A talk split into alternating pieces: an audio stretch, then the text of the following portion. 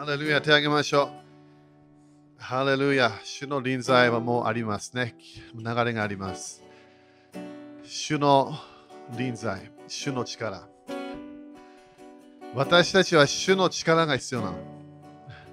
サタンの力に勝利できるクリスチャン。サタンの誘惑に勝利できるクリスチャン。貧困の霊に勝利できるクリスチャン。悲しい霊に勝利できるクリスチャン。私たちは今日主が主から受けなきゃいけない必要なパワーを受けなきゃいけない。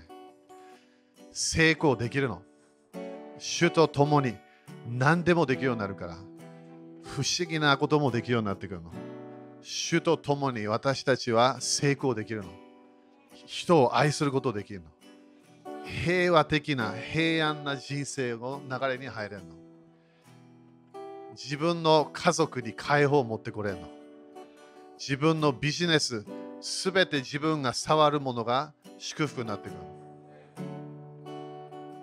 それ何？主の力なの。主の油注ぎ。ダニエルは何やっても成功したの。ヨセフも何やっても成功するの。モーセもいろんなエジプトの霊、ね、パロの霊と戦ったけど、勝利していくわけ。負けない。なんで、油注ぎあったから。主のパワー。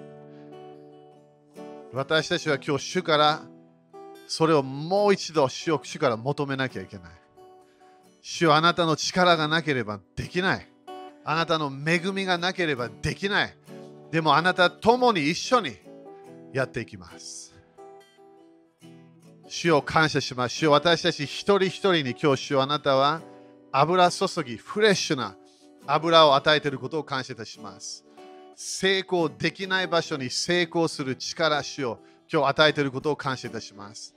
私たちが祈っているものにまだ主よあなたのパワーがまだついてきてないそのパワーが今日来ることを宣言します。主よあなたのパワー、あなたの力、天国の力、精霊様の力、すべての呪いに勝利していくパワー。主よそれ私たちは受けます。主よあなたの力の中に今日もう一度入っていきます。あなたの力を活性化しましょう。私たちは今日ただ座るクリスチャンじゃなくて立ち上がるクリスチャンになります。あなたと共に前進する人となっていきます。主を感謝、今日は変化の油注ぎがこの場所にあることを感謝いたします。主よ私たちの人生がもうこれだ、これでもうダメなのか、それが今日、主よあなたのパワーがチェンジすることを感謝いたします。私たちが夢を見てた。これは主がやってくれるのか、そのための油注ぎが今日来ることを宣言します。首都的パワーが今日私たち一人一人この部屋の中の人たちに来ることを宣言します。解放のパワー、打ち破りのパワー、主変化が起きてくる主のパワーが今日活性化することを宣言します。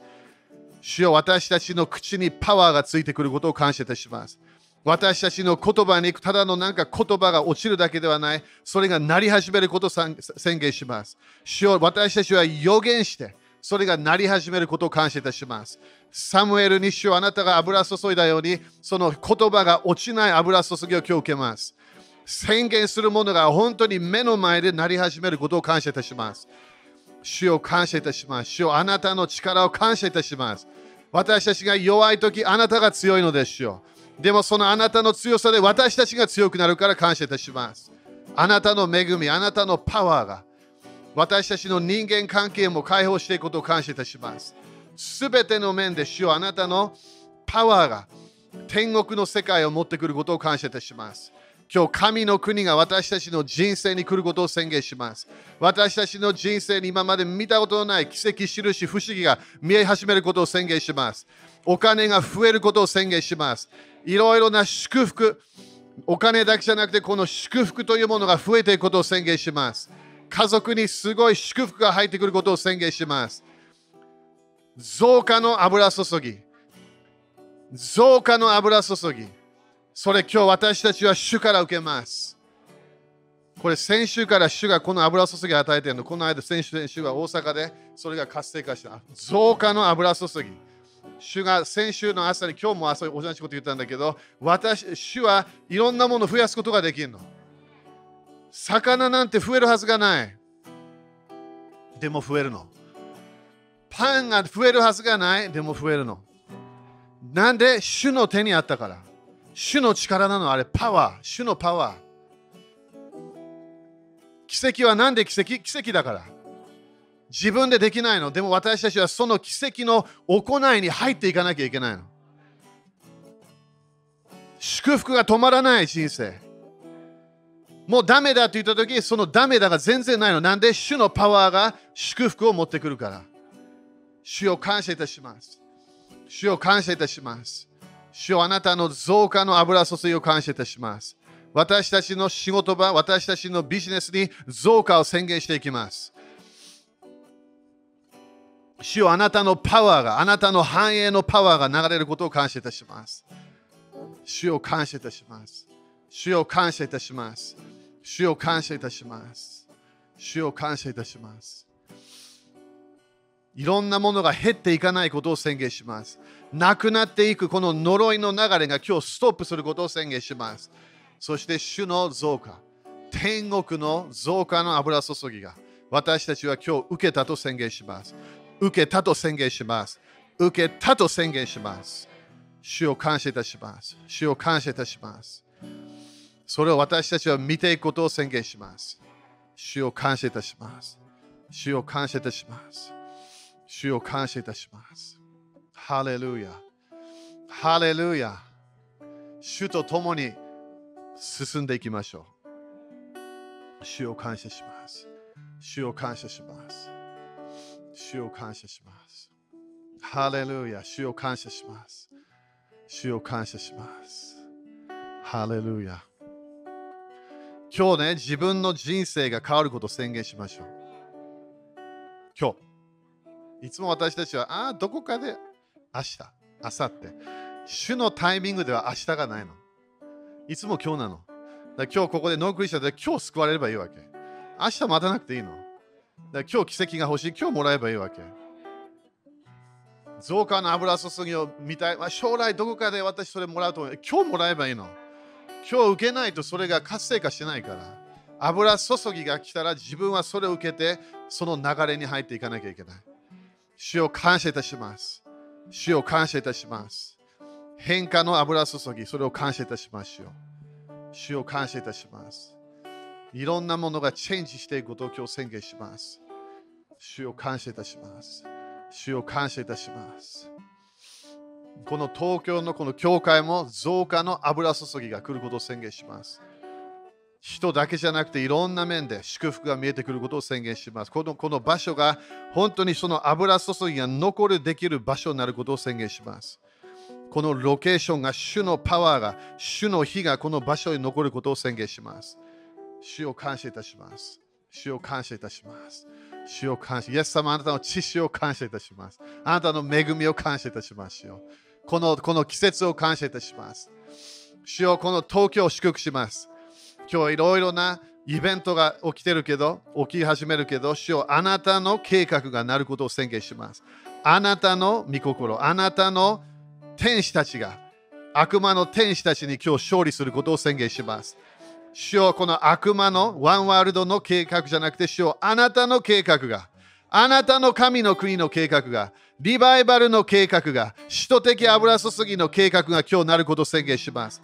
主よあなたの予言した栄光の約束、全世界であなたの栄光を見ていく。主よそれ私たちは信じます。今日この東京の場所で主よあなたがそれをやることを信じます、私たちは。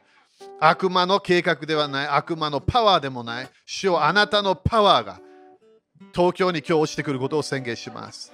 主の日が東京に今日落ちてくることを宣言します。イゼベルのパワーがなくなることを宣言します。エリアの霊が立ち上がることを宣言します。大胆な教会が立ち上がることを宣言します。主よあなたの計画、あなたの御心がなることを感謝いたします。主を感謝いたします。主を感謝いたします。信じましょう。あなたの御国が来ることを宣言します。あなたの御心がなることを宣言しましょう。エクレシアとしてそれ私たちは主をあなたと一致して動きます。主を感謝いたします。今日はいろんな面で空中が変わることを宣言します。サタンはこの世の神だけど、イエス様が神々の神と宣言します。サタンはもう負けたことを宣言します。悪魔の天使たちはもう負けたことを宣言します。イエス様が王であり、主であることを今日宣言します。主よあなたが勝利したことを宣言します。イエス様の皆によって宣言します。アメン主に感謝しましょう。ハレルヤアーメン、アーメン。OK、5人ぐらいに、主は、イエス様は勝利したよと宣言して。ハレルヤ、ハレルヤ。アーメン。OK、じゃあ座ってよ。今日もね、大輝がいるので、あの10分ぐらいね、えー、励ましのメッセージ、まあ彼、主が彼に語った何か、ね、それを聞いていきましょう。そしてその後、メッセージ、そしてその後ね、まだ油注ぎがね、まだあの impartation があるから、今日それを受けていきましょう。アメン今は油注ぎを受ける季節なの。アメンヘブルカレンダーですごいそのこの季節私たちを受けていかなきゃいけない。アメンだから期待しましょう。ね、主の素晴らしい御言葉、そして主の素晴らしい油注ぎね、それを受けていきましょう。OK? じゃあ、大輝どうぞ。はい、お願いします。ちょっと待ってください。ほちょこのイヤホンやってると、なんか、ピアスつけたんですかとか聞かれるんですけど、あの ピアスじゃないです。これイヤホンですので、はい。ちょっと一ネタを。はい、皆さんおはようございます。はい、私、大輝と申します。普段は大阪にいるんですけど、OK、今日は、えー、まあ、ちょっと皆さんとシェアしたいことがあるんですけれども、OK。えー、まあ、東京のためにちょっと祈ってた時に、まあ、やっぱ主がこの教会のために、そして東京のために新しいことをしたいと思っていると私はすごく感じました。皆さん、それ期待してますか？新しいこと来ますよ。本当に、まあ、この東京教会が新しいシーズンに入っていくと私すごく感じました。私たち今、まあ、特に何て言うんですかねこう主の約束の地に入るっていうのがすごく強くなってくると私は思ってます。主の約束の地。皆さん、主の約束の地に入りたいですか？いいですよね。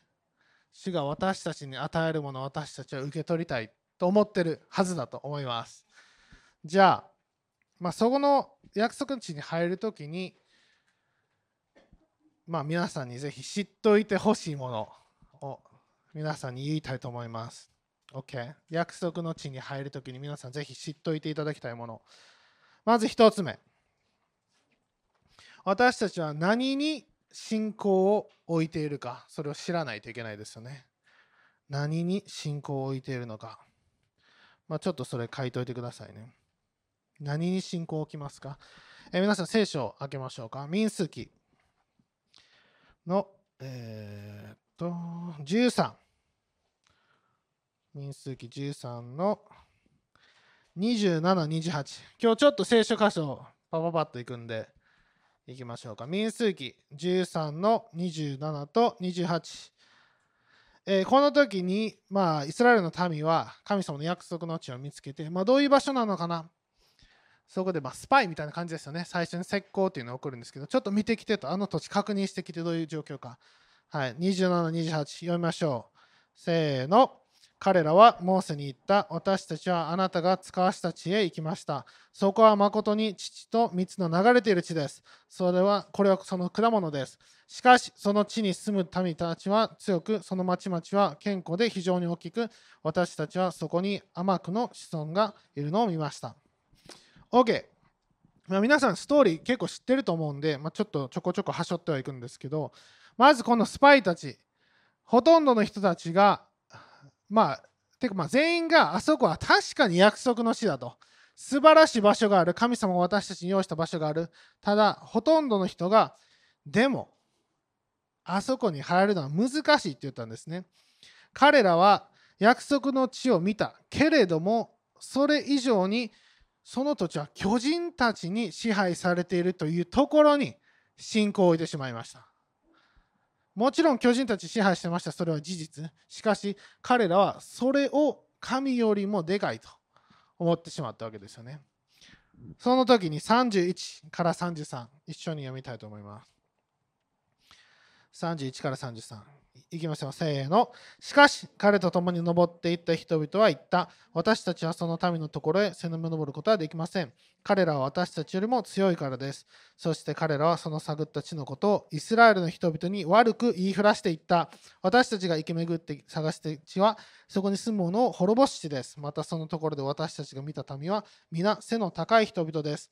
私たちはまたそこでネプリミから出たアナクの子孫ネプリミを見ました。私たちには自分がイナゴのように思われ、また彼らにもそう見えたに違いありません。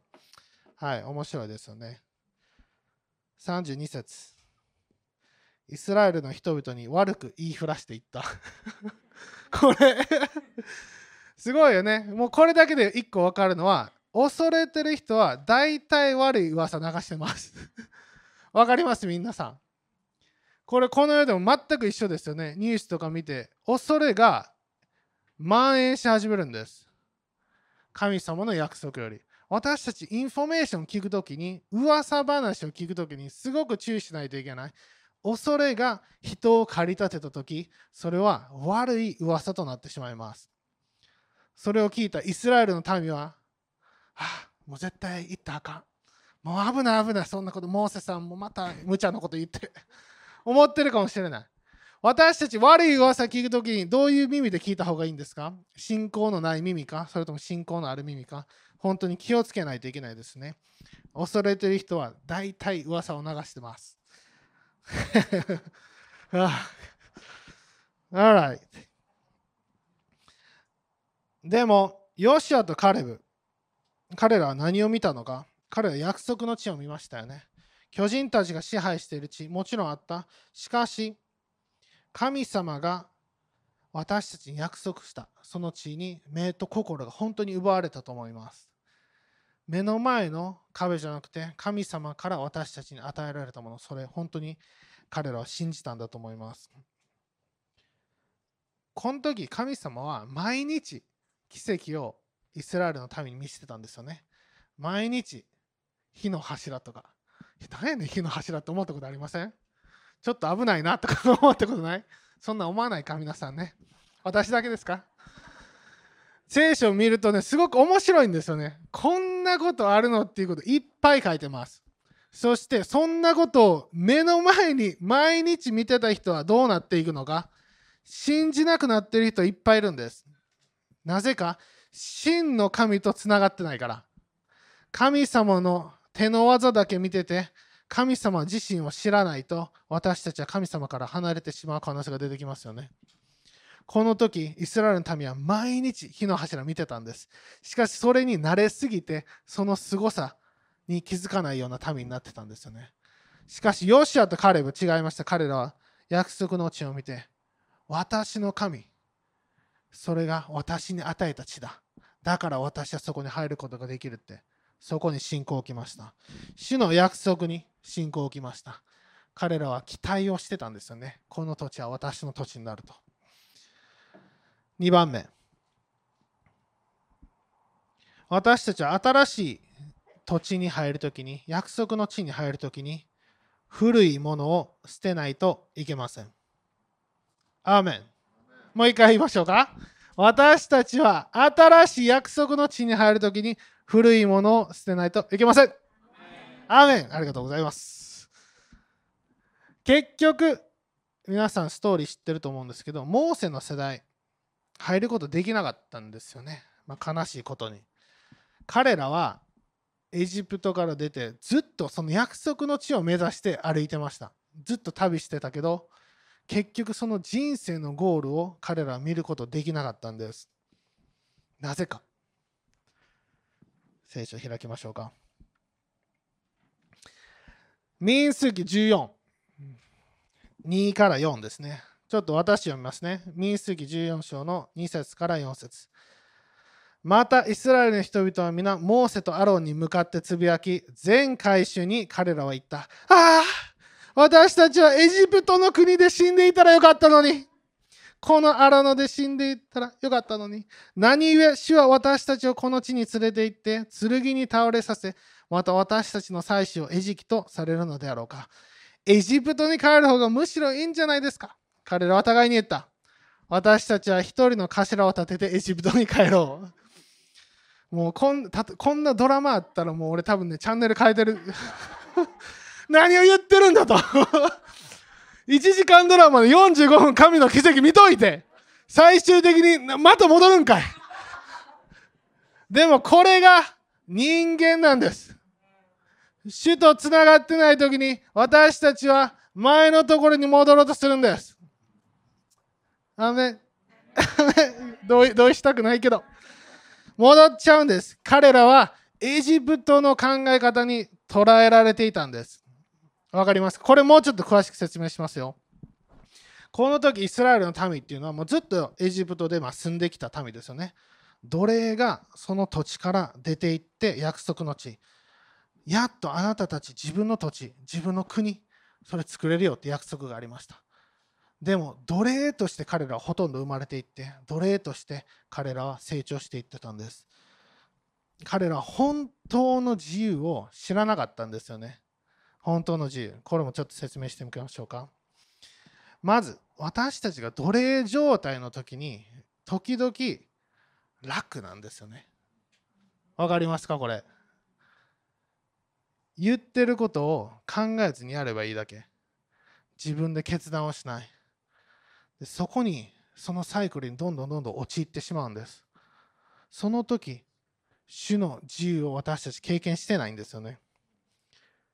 イエス様、神様は最初から奴隷求めてないんです。いつも、まあ私、創世記めっちゃ好きなんですけど、アダムとエヴァ作った時に、神様ね、もう奴隷作ったら手っ取り早いじゃないですか。正直。ね、自由意志なくして、エデンのそのもう勝手に収めてください。それ作ったらよかったのにそうしませんでしたよね。神様その代わりに自由意志を与えて、一つのルールを作ったんですよね。この実から食べていきません。これ奴隷じゃないですよね。私がそれを選ぶことができる権利があるんですよね。しかしもちろんアダムといえばそれ破ってしまいました。自分の決断、行動に責任が来たんですよね。罪の結果死ですよね。私たちが行動して罪を食べてしまった時にそこに死が訪れました。神様は最初からこの何かやってそして責任を負うということは自由の代償ですよね。責任があるから。それを最初から作っていたわけです。しかし、イスラエルの民はそれすらも理解しなくて、それを放棄していたんです。誰かに何か言われてほしい。誰かに自分をコントロールしてほしい。ああ、恐ろしい。恐ろしいけど、もうやってるんじゃないかなって思う時あるんじゃないですか時々私たち、そのエジプトの考え方に捉えられてしまいます。私たちの自由意志がすごく大切なんですよね。主は全ての人を救う力を持ってます。しかし、全ての人なんで救ってないんですか？これが質問ですよね。私、子供の頃ずっと考えてました。よく教会でリバイバルとかね、救い、めっちゃ言います。で、神様、救ったらいいや。なんで？でもこれ分かったんですよね。私たち自由意志があるから。私たちが人々が選択しないといけないから。イスラエルの民が荒野でさまよってた時の一つの大きな問題点とは何か。彼らはいつも、つぶやいていたんですよね。いつも文句を言っていた。そしてもう一つ。与えられるだけの人生を彼らは過ごしていたんです。もうちょっと説明しますよ。彼らは与えられるだけの人生。皆さん、鳥の巣見たことありますか？鳥の巣の赤ちゃん。口開けて待ってますよね。母鳥が来る。そして与えられる。しかし私たちはそれだけで止まってしまってはいけないですよね。モーセの民たちは牧会的で与えられることに慣れすぎていたんです。彼らが私たちのために使えてくれると勝手に思ってたんです。でも、主のやり方違いますよね。え主はそこで、まあ、これちょっと読まないですけど、民数記17の、あ、ごめんなさい、民数記14の27から38。まあ、本当にこの民数記、面白いので読んでほしいんですけど、主はそのつぶやきを聞いていました。そしてそのつぶやき通りになると言ったんです。そしてすごく面白いのが、この約束の地に対して悪いことを言いふらしていた人々は死にました。神様。神様死なせたんですよね。文句を言った人は疫病で死んで、ヨシアとカレブだけが残りました。そして、ヨシアとカレブの世代だけが、その約束の地に入ることができると主は言った。言ってしまった。なんでか。古い考え方。古い人生。古いマインドセット。死なないと新しいものに入ることができなかったんです。アーメン。はい、これちょっと痛いですよね。私たちね、この時々このモーセの民を思い浮かべるときに彼らは問題から抜け出していった民なんですよね。もともと奴隷状態であった問題から抜け出して次の場所に行っていた。しかし神様がこの新しい世代に何を求めていたのか、問題に立ち向かう世代を求めていたんです。アーメン。もう一回言いましょう。私たちエジプト的な考え方、問題から抜け出すだけじゃなくて、約束の地に入る考え方、問題に立ち向かって勝ち取る考え方が必要です。アーメン。約束の地に入りたい。死の父と蜜の流れる地に入りたい。じゃあこの新しいマインドセットが必要なんです。私たちの中で、いい意味での主からの死を経験しないといけないです。アーメン。痛いけど。でも、エジプトの考え方で約束の地に入ることはできません。皆さん、これ、大丈夫？ちょっときつすぎる？でもうそろそろやめましょうか？大丈夫ですよね？古いものが死に、身よすべてが新しくなりました。第2コリント5の17です。また読んでみてください。古いものは死に、身よすべてが新しくなった。古いものはもういらないんです。過ぎ去っていらいかないといけない。私たち神様の約束の地入りたいですか？アーメン。じゃあ古いものが死ぬ人生をやらないといけないですよね。私たちは奴隷ではないです。主の食事を寝そべって楽しむことができるためなんですよ。これ、セダーのメッセージ聞いたことありますか？奴隷じゃないんです。私たちは主と共に楽しむためです。主と共に戦うためです。主と共に前進していくためです。エジプトの考え方、今、打ち砕きます。皆さん、解放されてない場所があったら、それ解放宣言します。今日が自由になる年、そして今日が私たちが約束の地に入る時です。アーメン。感謝します。ハレルヤ。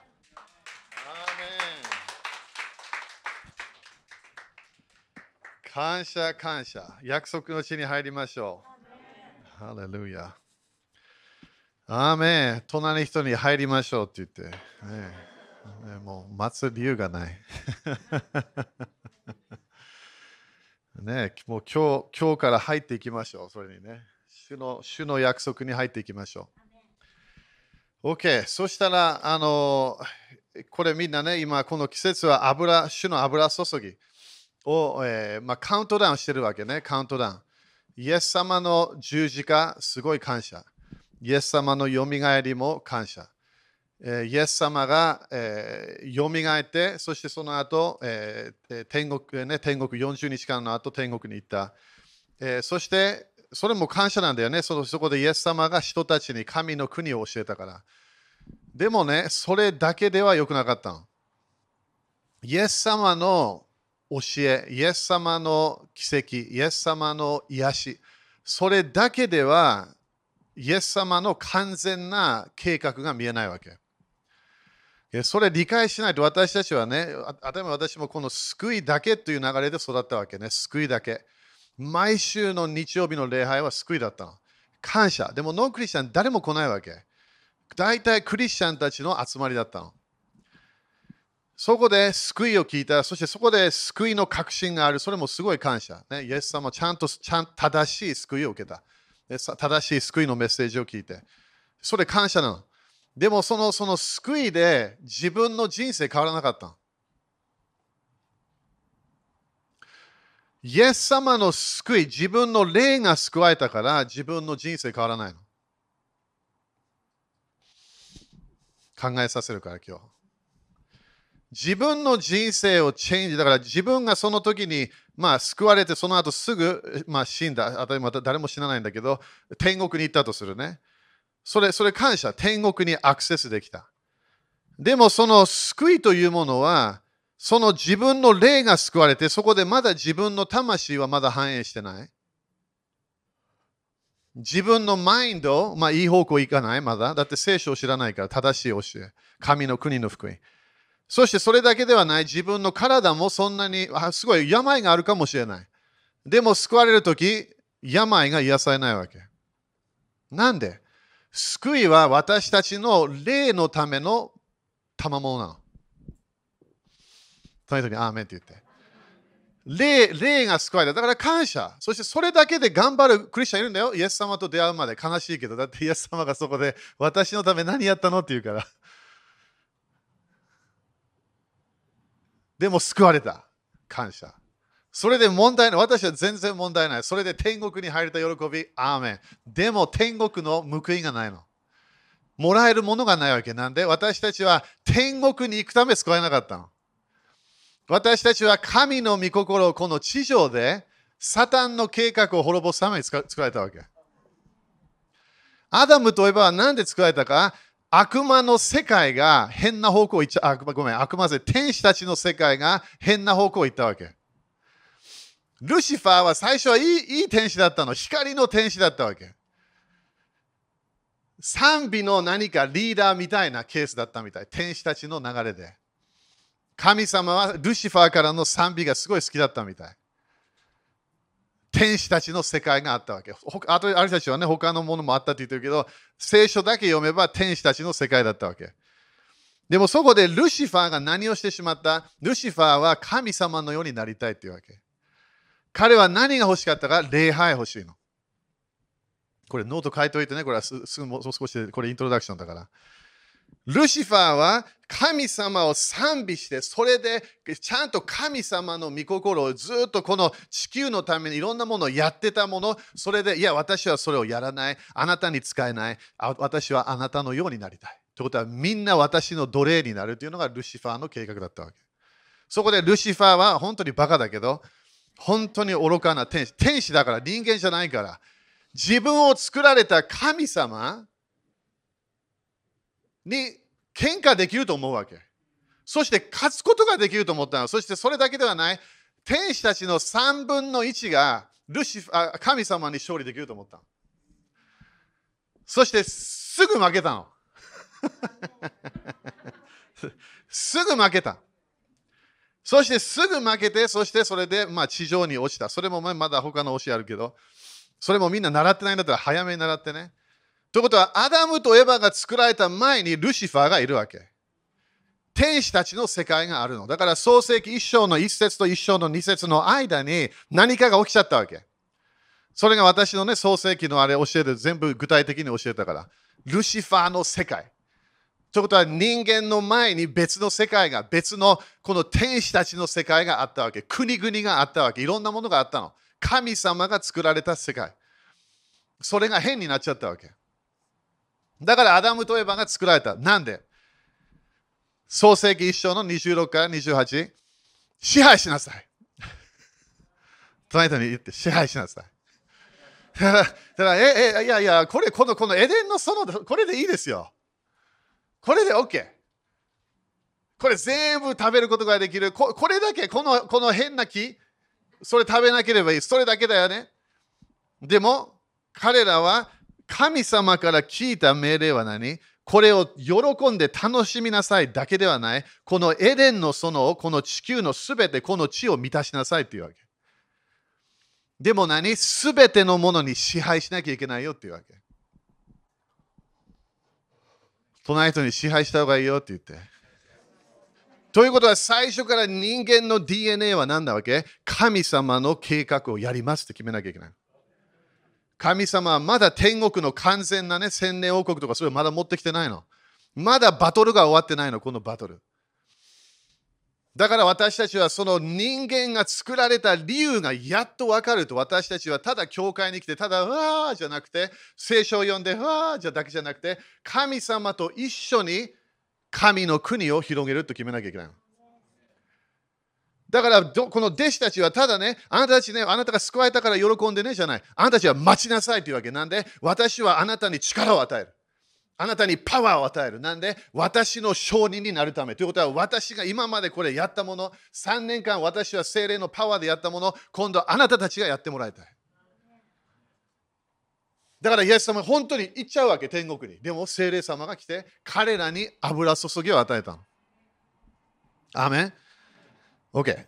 じゃあそこから行きましょう。ヨハネ14章。それ分か分か分かってなかったらもっと勉強してね、それみんな。すごい大切なポイント。それ分からないと私たち生きてる理由が分からないの。ね、だから本当に何も計画ないんだったらもう救われた時死んですぐ行けばいいじゃん、天国に。神様をお願い、お願い、今でいいよ。ででもまだ生きてんのみんな。隣人にまだ生きてるよって言ってみて。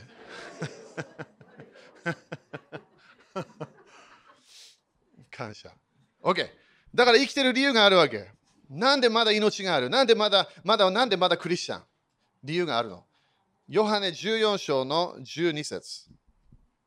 Okay? そこからいくね。これ頭これ全部今日それできないけど、この教えね、分かってくると自分の人生がすごい変わってくるから。14章、ヨハネ14章の12節。Okay? ここで誠に誠にあなた方に言います。私を信じる者は、私を信じる者は、私が行う技を行い。もう一回言うよ、それ。私を信じる者は。だからこれ救われた人だよね、これ。OK? 私が行う技を行い。だからあなたは救われるようだけじゃないの。私の、私が行う技を行う。イエス様の技みんなすごいと思わない？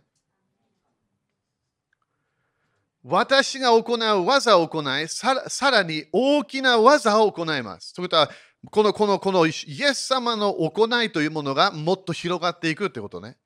私が父の身元に行くからです。ということは、イエス様、よきでみんなこれ、イエス様がなんで十字架にかかって、よみがえって、そして神の国を40日間教えて、そしてそこで天国に戻って聖霊様を与えたか、私たちがイエス様と同じ行いをするためなの。キャラクターもすごい大切なんだよ。キャラクターはイエス様のキャラクター。自分の人生でそれが土台になるから。でもこの私たちが今生きてるこの時代、この季節、キャラクターだけじゃダメなの。キャラクター頑張って頑張って頑張って頑張って天国に入るんじゃないわけ。まだ私たちは完全ではない。そしてイエス様と出会う時までまだ完全じゃないの。じゃあ、イエス様は誰に精霊様のパワーを与えるか失敗した人たち。そこで待ってる人たちはみんな失敗してたわけ。何ももうイエス様から離れてしまった。イエス様の、イエス様は最後まで十字架でね、ヨハネとかマリアとかいたんだけど、それそこで彼らは、弟子たちは完全にイエス様を知らないと言ったわけ。逃げてしまった。そこで弟子たちが集まってそこでイエス様が今度 OK あなたに力を与えるよっていうわけ私たちはイエス様の行いができるのそれがまず自分の考えでそれがないと自分が何もやらないから私の行いを行うのは私たちなのもう一回言うからね、これ。これ時々、え、え、主だよね？いやいや、イエス様、主って言わなかった。行いをやるのはあなたなの。イエス様は神様としてミニストリーをしなかった人間としてやったって自分で言ったわけ。私たちは主の油注ぎなんで来るのか私たちがそのパワーを使うための。それがクリスチャンとして分かれば OK。じゃあ私はただ、ただ主の臨在から満たされる、それだけではない。次のレベルに入らなきゃいけない。これは何？主の力で神のパワーをデモンストレーションする。アメン？OK。そしたらまた4章行きましょう。また4章。みんな感謝？だよくクリスチャンね、まだ待ってるんだよね。なんか待ってんの。何を待ってんだろう。ね、もういえ、もう聖さんもいるのに。もう主がいるのに何を待つの待って待ってるのか。自分と主との関係、当たり前、それは自分でね、毎日リフレッシュされ、それを昨日も教えたから、どうやって主の臨在のこの満たしに入ってるか。でもこれは主のパワーなの。主のパワーは主が与えるパワーを使わなきゃいけないの。おすごい。また、また4章。これみんなよく知ってる箇所ね。はい。頑張って。OK。面白い。なんかいつもなってんね、これ日曜日ね。OK。4章にこれみんなよく知ってるケースね。これみんなこのこれ全部長いやつやんなくていいと思うんだよね。みんなこれ分かってるから。あの聖霊様に見たこの聖霊様の満たしを受けた後ね。これ忘れないで。イエス様は生まれた時から聖霊様がいたの。それが私たちと同じような考えとすれば救いというやつ。聖霊様がいる。Okay? でもまだ精霊の満たしはなかったみたい。そうだからその精霊様の満たしまだそれ分かってないんだったら、その前とかね、読み始めて、精霊の満たしを受けた。そしてここで4章の一節ね。だから救われた、救わ頭イエスも救われてないんだよ。でもその精霊様が来た。それが救いの時。精霊様がいる感謝。でも精霊様に満たされた時、4章の一節が起こるわけ。それからイエスは悪魔の試みを受けるために、御霊に導かれて荒野に登っていかれた。精霊様に満たされた後、何が起こるか？悪魔の試みを受けるために精霊様が導いた。これなんで大切か？精霊様の満たし、なんで私たちは必要なのか？悪魔と勝利、悪魔との戦いで勝利できるための。みんな忘れないでよ。私たちの人間の最初作られた人間。負けたの。負けたの。アダムとエバ負けちゃった。悪魔の誘惑を受けてそこで勝利しなかった。いろんな理由があったかもしれない。でも最後には彼らは知識がなかったんだよね。知識がなかった。その人に知識だよって言って。これもよくだからなんでクリスチャン時々聖書、正しい聖書を習わないか、知識関係ないと思ってるわけ。アダムとエバは大人、子供の中で全然通らなかったの。教育なし。小学校行かなかった。中学校行かなかった。親からね、親もいなかった。親からいろんなもの習わなかった。教育がなかった。そこでアダムとエバはいきなり悪魔が何か言い始めると知識がないの。わからない。そこで神様は本当にこう言ったのかそこで疑い始めて、最後にはエヴァ、そしてアダムもすぐ近くにいたって書いてるから、そのその良くないものを食べてしまった。そこで人間の問題が起き始めた。イエス様はどうやって来たか赤ちゃんとして来た。かわいい赤ちゃんだったのかなわかんない。泣いたのかな泣いたはず。おむつとか全部ね、普通の人間としてきたわけ。なんで？とにかくなんでって言ってみて。なんでイエス様いきなりふわっと現れなかった？できたんだよ、やろうとすれば。神様が人間をそのままパッと作れるから。イエス様もそのままパッと作れたはず。問題ないの。神様今日でも目玉をパッと作ることできるから。手がなければ手を作ることもできるの。欲しければ。なんで？教育。イエス様は何で勝利した？彼は毎日知恵のレベルを上げたわけ。知識のレベルを上げたってルカもはっきり書くわけ。なんで？その知識、正しい知識がないと悪魔に私たちは騙されちゃうの。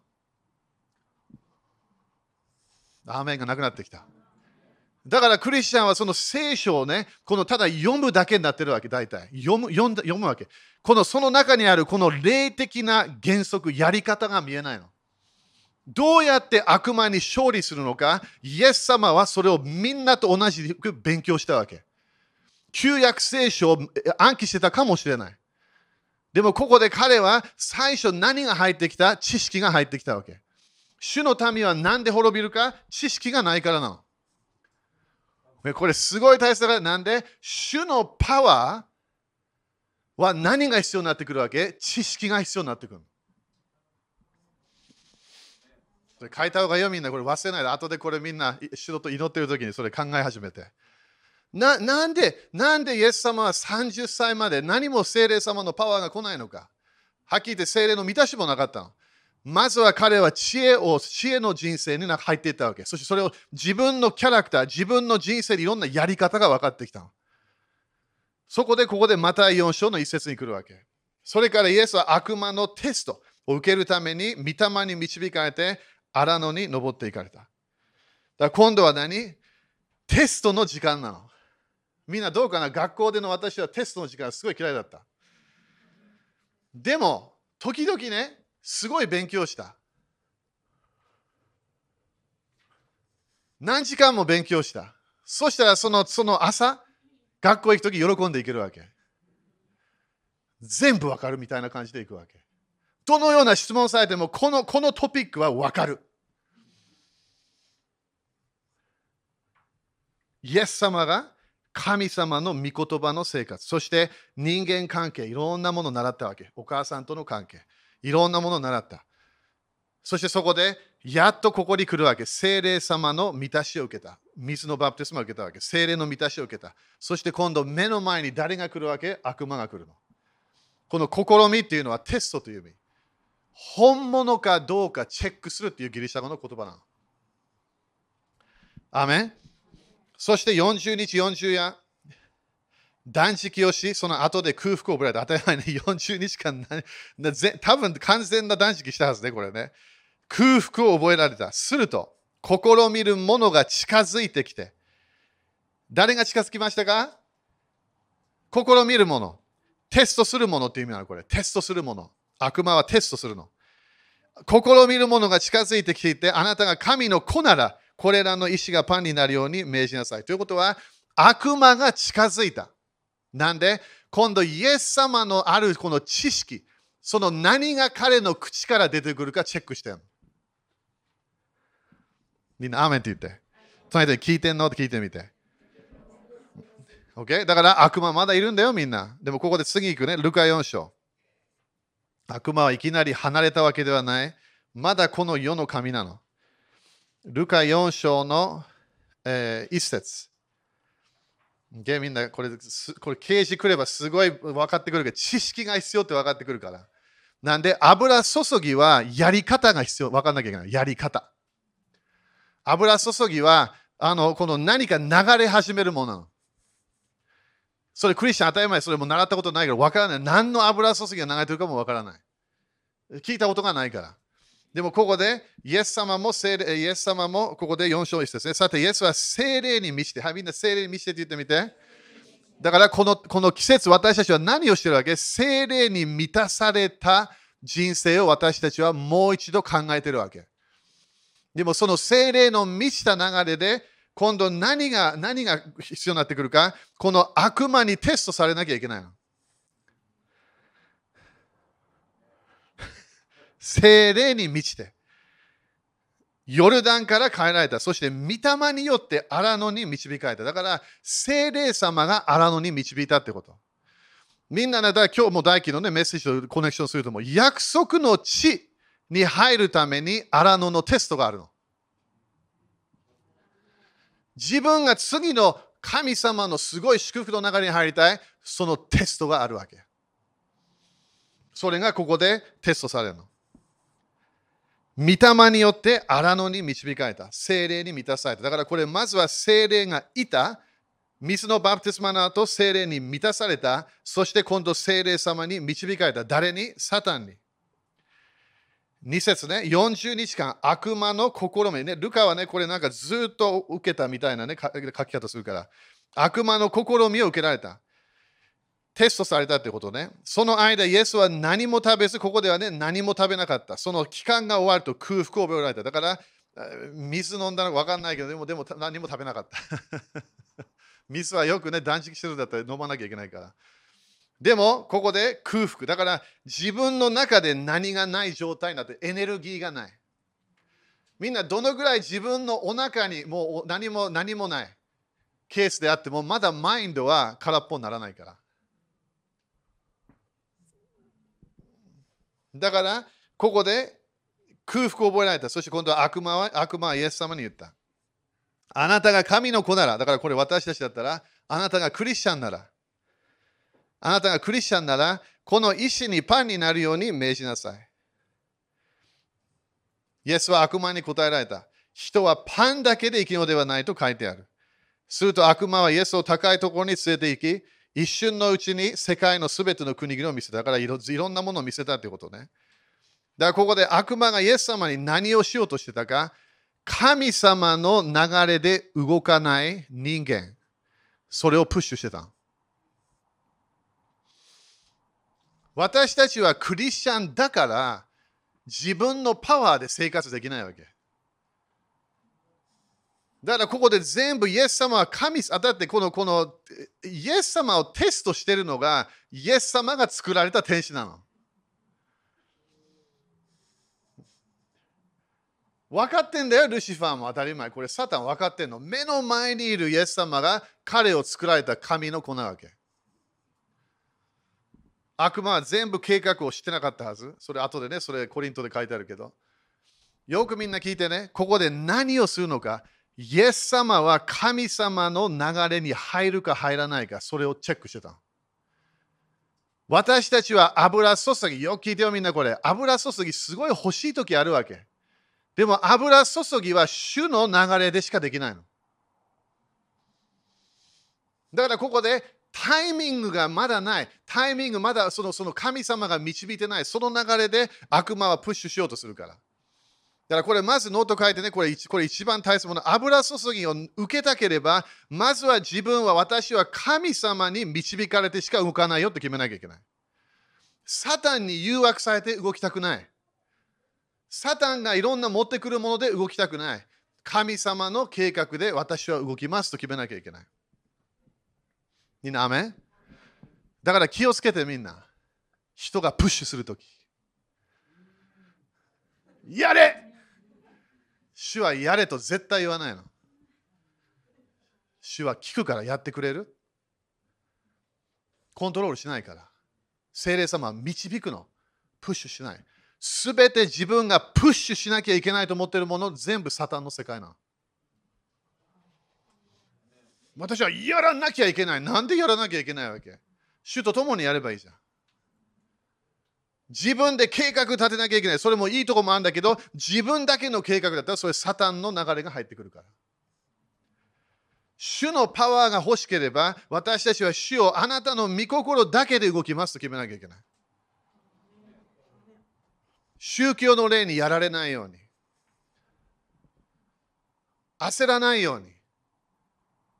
慌てないように。いろんな面で、うわ、なんかやんなきゃ。なんかやんなきゃいけない。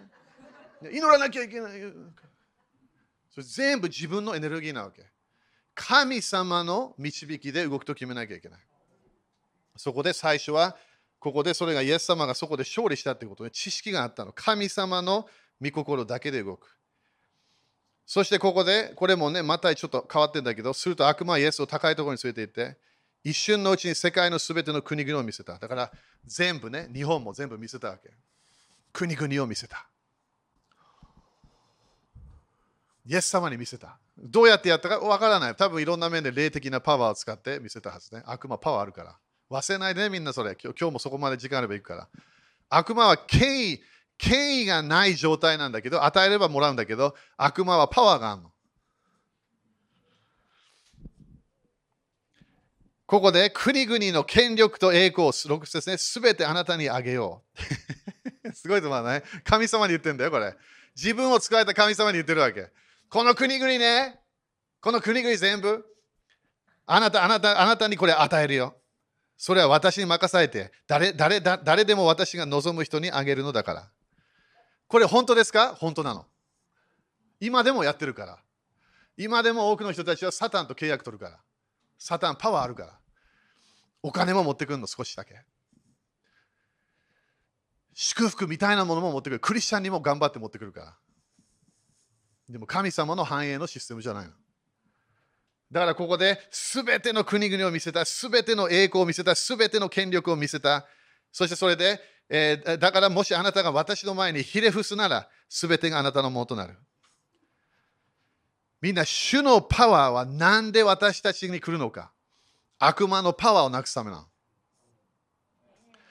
だから悪魔が与えるいろいろな良いもの、私たちはそれに対して嫌だって言わなきゃいけない。私たちは悪魔を礼拝しないの。私たちはこの悪魔のやり方、変なやり方、人間的なやり方で神様のパワーを受けないわけ。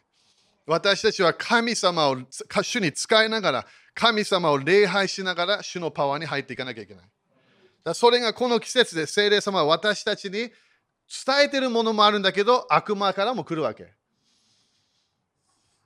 次の人生、だからあそ約束の地に本当に入りたいのか、次のレベル行きたいのか、それが私が悪魔を礼拝するような流れに入っていくわけ。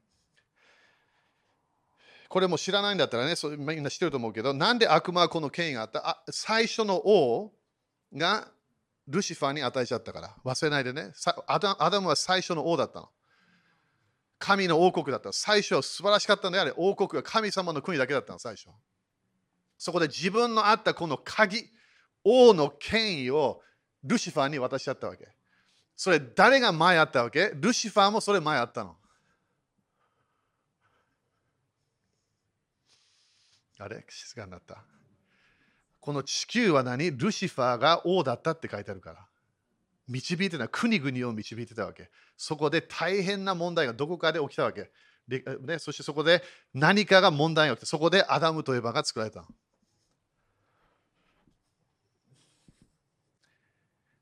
イエスは悪魔に答えられた。あなたの神である主を礼拝しなさい。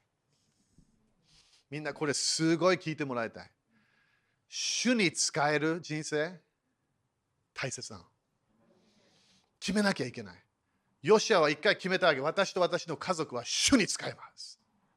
他にたち変なことやってるのに自分たちで決めるわけ。私は主に使います。ということは、これは歌ではない、賛美集会ではない、祈りの時間ではない。これは本当に主に使えるっていうわけ。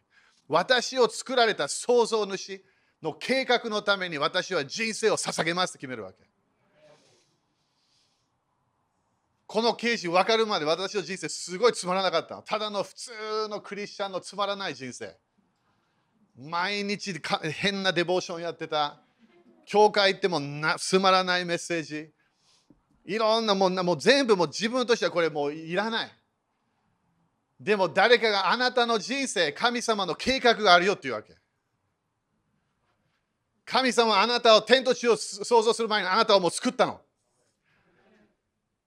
何のため？悪魔の国を滅ぼすため。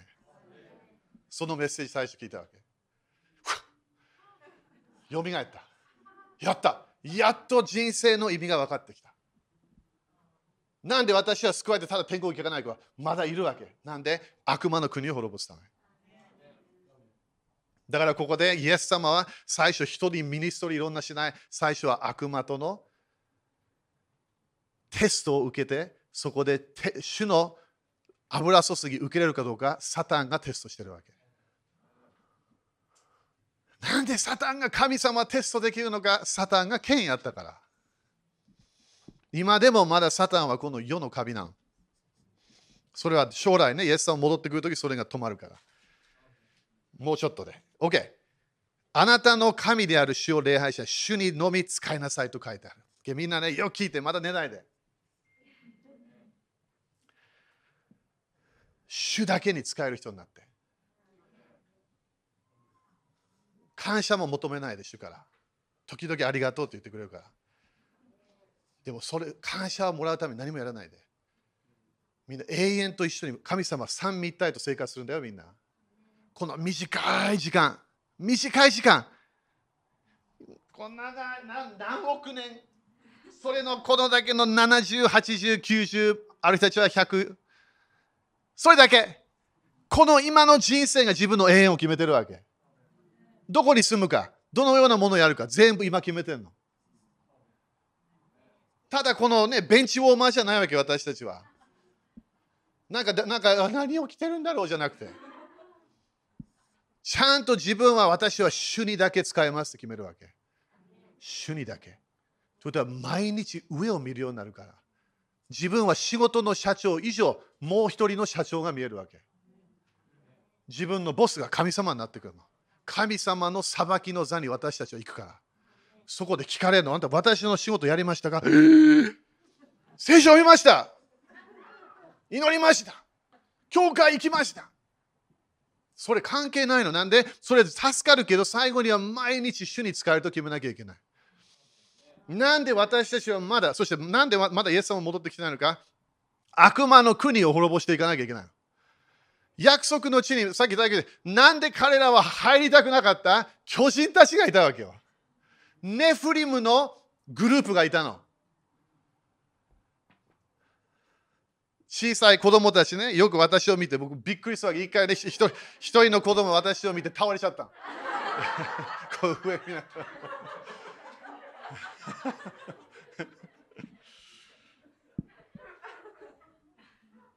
ユダヤ人たちが契約、イエス様の知識をいろんなものね、この水越しの祭り、それで入っていこうとするわけ。でも彼らは何？恐れ始めるの。なんで巨人たちしか見えない。本当に巨人たちだったんだよ、あれ。私は194。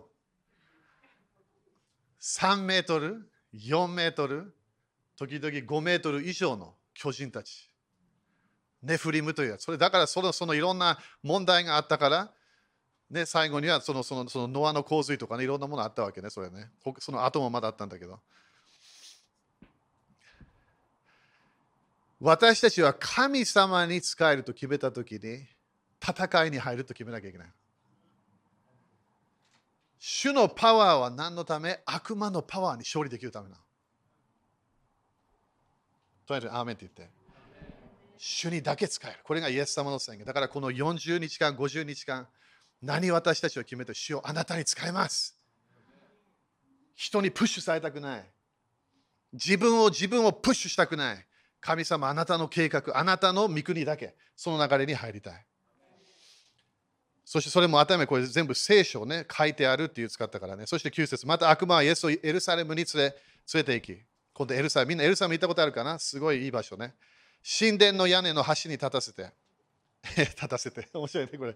まだ神自分を作ると神様を立たせるわけ。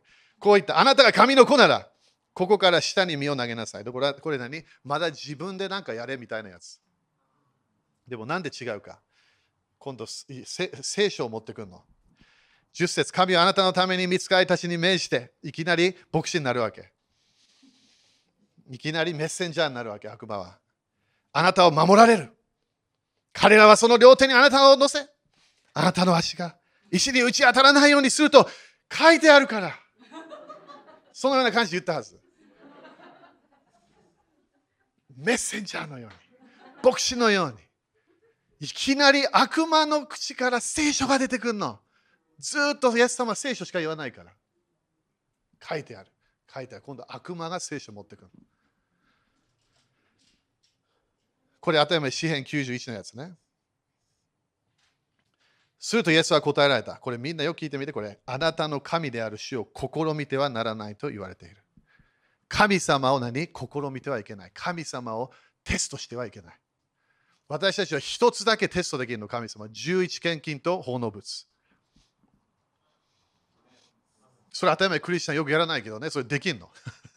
神様が許すテストなの。11献金を本当に正しくやり始めて、献金をちゃんと主の前でやり始めれば、絶対祝福が来るから。100%。祝福が止まらない。お金だけじゃない、いろんなものが入ってくるの。でもここで何を言ったイエス様が？イエス様は私、あなたの神では主を試みてはならない。ということは私は神様をテストしない。みんな気をつけてね、自分の聖書の知識だけで動かないように。聖書こう書いてあるから。それいいよ。それは自分の土台になってるわけ。でも、そこで主の御心は何なのか分かんなきゃいけない。いきなり上で紙幣休止ってあのこうジャンプしたら天使たちがあとジャンプする意味意味がないわけ。悪魔のため何もやんなくていいわけ。でもここで何？聖書を使いながら主の計画から離れていくクリスチャン。変な教えに入っていくわけ。私は救われてるから。神様私を愛してるから。何何してもいい何してもいいんだと思うよ。天国天国入れるから。変な教えなの、それ。イエス様それ一回も言わなかった。私についてきなさいっていうわけ。私についてきなさい。あ主の恵みがあるから。罪なんて告白しなくていい。それ嘘なの。でもこれは、この聖書の箇所書いてあるよね、ここに。それ一つだけ。他に10 15、20以上自分の罪を告白しないと反映しないって書いてある。神様の前で罪を犯したら告白しなきゃいけないの。ということは聖書を使いながら悪魔も聖書を使いながら私たちを宗教の例で神様に使えない状態にするわけ。この季節で私たちは決めなきゃいけない。OK、じゃあどうなった？そしたら悪魔はあらゆる試みを終えると。とかテストの時期が終わったってこと。みんなよく自分の人生来るからテストの時。そして神様じゃないの。悪魔が来てるの。なんで、天は主のもの、地上は人のもの、でもまだこの世の神はサタンってイエス様言ったわけ。パウロも言ったの。イエス様3回言ったんだよ。この世の君、世のこのこの支配する支配者はサタンだって言ったわけ。神様じゃないって言ったの。イエス様が将来戻ってくるから、その時にやっと終わるの。イエス様が次戻ってくる時に。OK、もう少し終わるから。これで終わるよ。悪魔はあらゆるテストを終えると、悪魔はあらゆる試みを終えると、しばらくの間、イエスから離れた。アメンこの季節で私たちは何を決めるわけ？私たちは主の御心をすると決める。私たちの人生の目的をもう一度自分に理解される。ということは、私はなんでクリスチャンになったらすぐ悪霊を追い出せるのか？悪魔の国に勝利できるから。そこで14節これでイエスはまだまだ力が来てなかったの。イエスは御霊の力を帯びてガリラヤに帰られた。今度は精霊の満たしだけではない、今度は何？力の満たしがある。みんな力って言って。精霊の満たしは精霊の力ではない。精霊の流れで導精霊に精霊に導かれているクリスチャン、まだパワーがない可能性があるの。精霊様の満たしを通していろんな啓示を受けながらいろんなもあるかもしれない知識もあるかもしれない知恵の言葉もあるかもしれない。でもまだパワーがないの。なんでこのパワーは悪魔の国を滅ぼすためなだからここでイエスは御霊の力を帯びてガリラヤに帰られた。するとその評判が周辺一帯に広まった。これがならなきゃいけない私たち人生に。増加が必要な今度。自分のいろんな前は自分だけだったわけ。これが今度変わってくるの。何かが広がってきた。なんで、このイエス様のパワーを受けたから。最後ね、人の働き26。主のパワー欲しいよね、みんな。アーメン欲しい。サタンがね、近づいてきた、恐れないで。自分の中にあるイエス様の方がパワーあるから。OK? 人の働き26。みんな絶対悪魔と契約しないように。絶対悪魔が持ってくる祝福、それもらわないように。祝福みたいなやつね。時々良いもの持ってくるから。時々良い何か何かをプレゼントしようとするわけ。そういう主の御心じゃなければ早めに捨てていかなきゃいけない。人の働き、えー、26の18。あこれもちょっと知ってるかなこれみんな。17。私はあなたをこの民と違法人の中から救い出し、彼らのところに使わす。これイエス様が、えー、パウロに言ってるやつね。私はあなたをこの民と違法人の中から救い出し、彼らのところに使わす。そしてそれはそれは彼らの目を開いて。アメン何のために私たちは選ばれた？人々の目を開くため。闇から光に、サタンの支配、それか力。これ、デューナマイっていうね、もう流れね。デューナマイ、頭権威と力はまだ別だけど、サタンの支配から神に立ち返らせ、こうして私を信じる。信仰によって彼らが罪の許しを得て、聖なるものとされた人々とと共に相続に預かるためである。アメン相続人になるわけ。神様が私たちに約束したもの、それを私たちは取り始める。なんで精霊様のパワーを受け受けるから。精霊様のパワーを受ければ、私たちは悪魔のパワーに勝利できる。悪魔は権威だけ持ってない。人間が与えてる権威、パワーがあるの。だ時々自分の人生をチェンジしようとするとき、モーセのように最初の神様が何かやろうとしているもの、悪魔も同じものをやるから。悪魔がコピーしようとするの。なんで？悪魔はいろんなパワーがあるの。そしてそれを私たちは、ああ、もうダメだ。いやそうじゃないの。主のパワーを使い続ければ、私たちは悪魔の誘惑にやられなければ、私たちは最後には絶対勝利するから。立ちましょう。ハレルヤ暑い。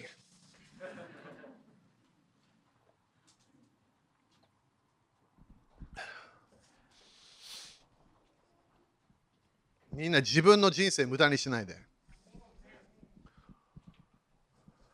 永遠の、ね、リラックスできるような時期があるから、頭にリラックスしないんだけど、いろんな働きまだあるから。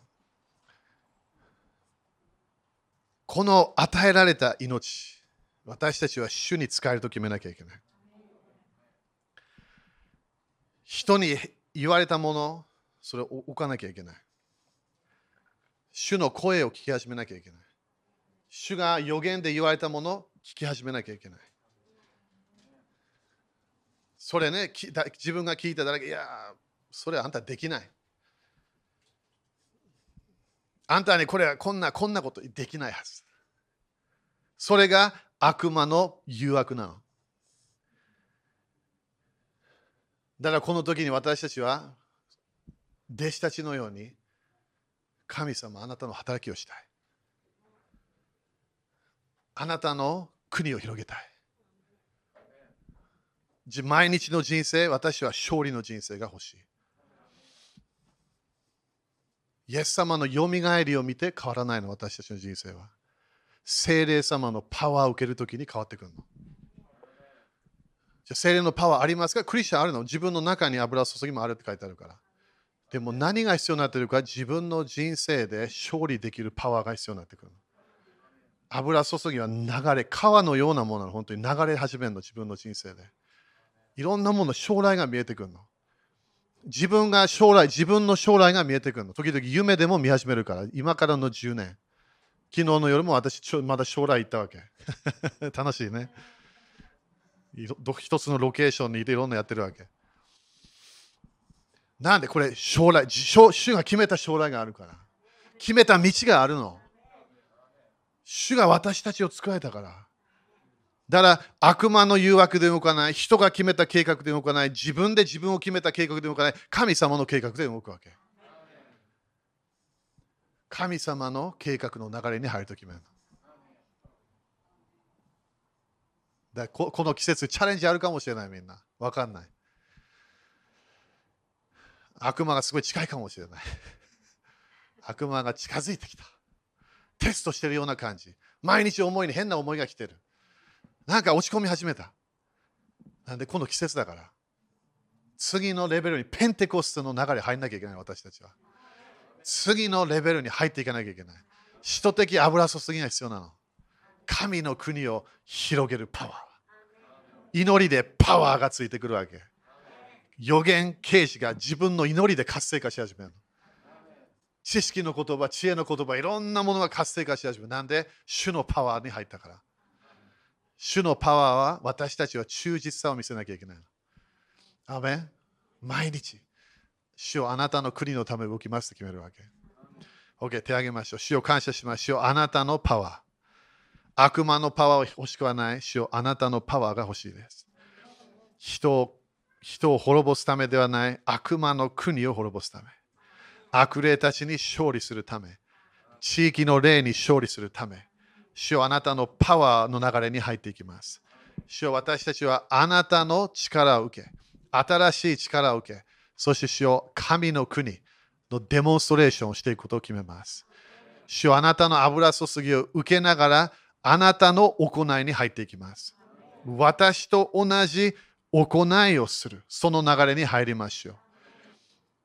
救い、伝道とかだけではない、奇跡、印、不思議、悪霊を追い出す。悪魔の国を滅ぼしていく祈り、その流れに私たちは入っていくことを決めます。主よこのこの新しい季節を感謝いたしましょう。悪魔の国をほが滅ぼされていく。悪魔のいろいろな計画がなくなっていく。その季節に私たちが入っていることを感謝いたします。私たちも主よあなたと共に進むことを決めます。あなたと共に主よ愛を持って平安の平和の心、平和の人生を持って私たちは前に進んでいきます。恐れないで、信じて主よあなたと共に約束の地に入っていきます。みんな一人一人今日、主の計画があるの。自分しか決めることができない。決めましょう。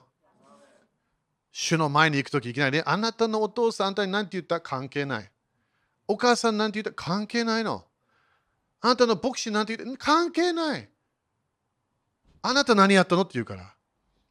その時に、良い、忠実なしもべ。私の喜びに入りなさい。天国のエルサレムに入れるの。みんなそれ欲しいよね。私はいつも毎日イエス様の目を見ようとしてるの。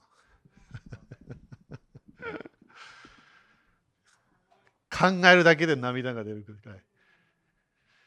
イエス様の目を見るとき、いきなり悲しい目で見てもらいたくない。この人生終わったときに、喜んでもらいたい。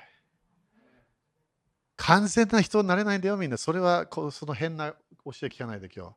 それ何も言ってない。主のパワーが必要な理由があるわけ。で私たちは主のパワーで動くと決めなきゃいけない。最後には全部栄光、当たり前イエス様が言うから。でも自分は良い忠実な仕事、良い管理者にならなきゃいけないの。主が与えた油注ぎをキープして使い始めなきゃいけない。愛のパワーを見せなきゃいけない。主を感謝します。主をこの流れに私たちは入っていくことを決めましょう。あなたの喜びに入っていきます。あなたが私たちを作られた。それだけで感謝しましょう。でもそれだけではないし、計画があることを感謝いたします。あなたの流れに入っていきましょう。イエス様の皆によって宣言します。アーメン主に感謝しましょう。ハレルヤハレルヤ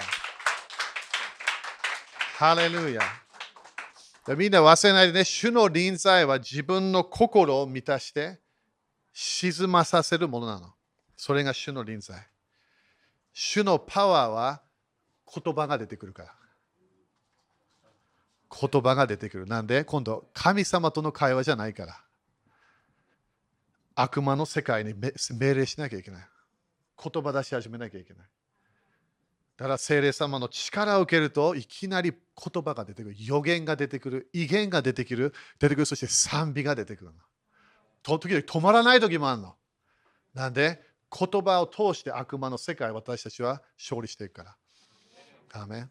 アメですか？感謝。じゃあ、献金しましょう。ハレルヤ。主の臨在は自分の心を沈ませるね。平安を持ってくる。主のパワーは言葉が出てくる。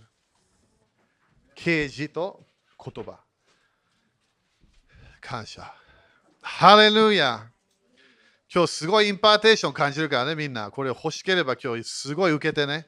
自分のこのこの部屋の中に今動いてるこの油注ぎ。感謝していかなきゃいけない。ハレルヤ。ハレルヤ。ハレルヤ。ハレルヤ。